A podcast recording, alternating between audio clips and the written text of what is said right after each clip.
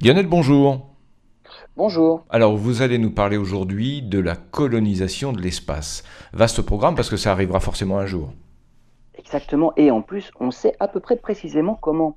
Euh, le père de l'astronautique, hein, Konstantin Tsiolkovsky, disait La Terre est le berceau de l'humanité, mais on ne passe pas sa vie entière dans un berceau. Eh ben, les chercheurs de la NASA sont bien d'accord avec lui et ils envisagent sérieusement la colonisation du système solaire.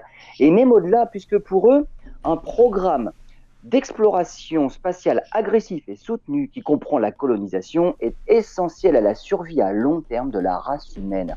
Mais en fait, dans ce rapport, les chercheurs ont calculé le temps qu'il faudrait pour établir des colonies dans l'espace. Ils se sont basés sur un unique paramètre, la puissance de calcul des ordinateurs. Pour eux, cette puissance croît parallèlement avec la technologie d'une manière générale et la technologie spatiale en particulier.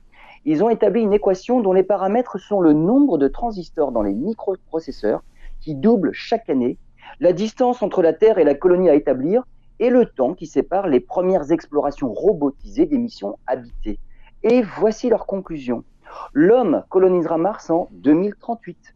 Les astéroïdes seront colonisés en 2064 les lunes de Jupiter en 2076, celles de Saturne en 2086, et pour aller encore plus loin dans l'espace, on établira des colonies autour de Proxima du Centaure en 2254 et autour de l'étoile Toseti en 2270, et on pourrait même croiser des civilisations extraterrestres intelligentes vers 2383. Eh oui, c'est Star Trek qui deviendra réalité.